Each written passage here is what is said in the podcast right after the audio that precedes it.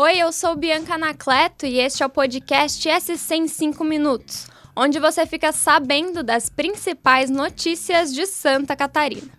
Vamos aos destaques desta segunda-feira, 19 de setembro de 2022.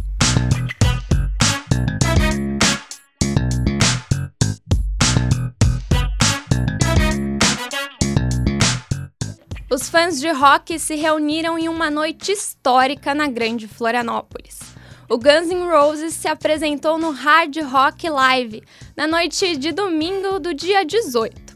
A apresentação faz parte da turnê da banda norte-americana no Brasil e trouxe um público de 30 mil pessoas a Santa Catarina. Além das músicas, muitas histórias se encontraram no show. Entre anônimos e famosos, como é o caso do cantor Vitão, muitos fãs estavam realizando um sonho ao conhecer a banda.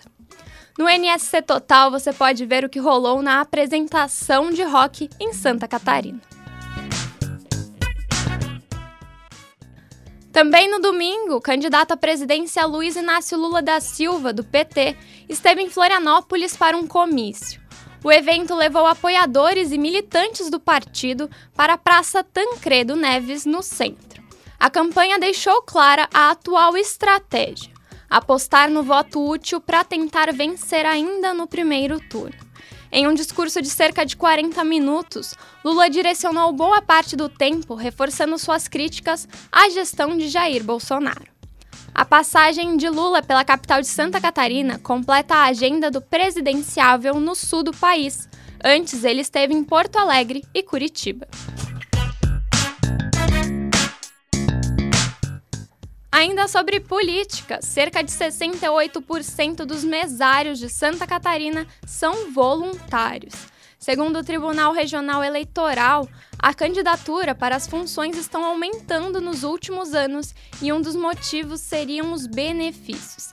Dentre as vantagens de ser mesário estão a folga no trabalho, sem prejuízo do salário, e também ser um critério de desempate em concursos públicos. As eleições de 2022 acontecem no dia 2 de outubro. Espera-se nas urnas catarinenses mais de 5 milhões de eleitores. Se necessário, haverá um segundo turno, que deve ocorrer no dia 30 de outubro. E estamos a 13 dias das eleições e os candidatos correm contra o tempo para conquistar os eleitores. Para isso, uma das estratégias utilizadas são as redes sociais. Os cinco candidatos ao governo de Santa Catarina com melhor posicionamento na pesquisa IPEC, divulgada em agosto pela NSC, investiram em média 86 mil reais em publicações patrocinadas no Facebook e no Instagram, do início da campanha até o dia 11 de setembro seja pelo tráfego pago ou usando memes para obter resultados de forma orgânica, as campanhas apostam nas redes sociais como um fator decisivo para influenciar o voto do eleitor. A reportagem completa com todos os dados você pode conferir no NSC Total.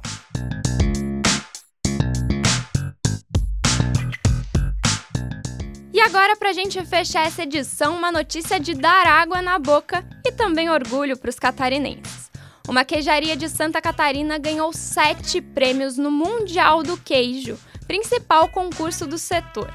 Estavam inscritos na competição mais de mil queijos e produtos lácteos brasileiros e internacionais. Só 15 receberam o prêmio Super Ouro, entre eles o queijo do tipo Tome Vaudoise, da marca catarinense.